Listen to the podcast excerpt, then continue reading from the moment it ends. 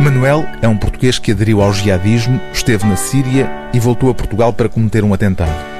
Rajid é um velho palestiniano ateu da Cisjordânia que dá guarida a duas mulheres cujos maridos, um judeu, o outro palestiniano, ambos convencidos do direito divino àquela terra, se combatem ferozmente. Saadi, que na verdade não se chama Saadi, é um refugiado sírio que perdeu o irmão na tentativa de chegar à Europa e que se depara com a incompreensão bem intencionada de uma instituição de sigla impronunciável, mas eloquente. CRS, CECRS, o Comitê de Remissão Social de Culpas Europeias, no caso dos refugiados da Síria.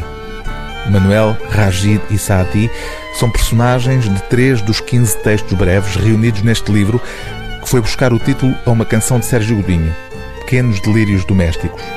A autora, Ana Margarida de Carvalho, já ganhou por duas vezes o Grande Prémio de Romance e Novela da Associação Portuguesa de Escritores e publica agora o seu primeiro livro de contos. Uma obra onde está bem patente, pela escolha de temas da atualidade, o ofício de jornalista que desempenhou durante anos.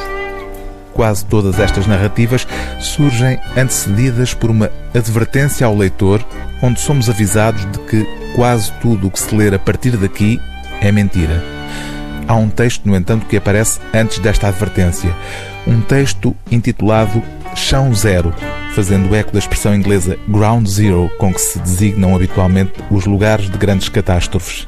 E a catástrofe que se evoca nele vem explicada na dedicatória. À memória da casa dos meus bisavós, de onde sempre parti, aonde sempre regressarei. Desaparecida nos incêndios de outubro de 2017. Chão Zero é uma elegia por essa casa queimada. Vê como sangra, Senhor Presidente da Junta, como se derrama em líquido lamacento, solitário e mudo. Esvai-se e ninguém quer saber.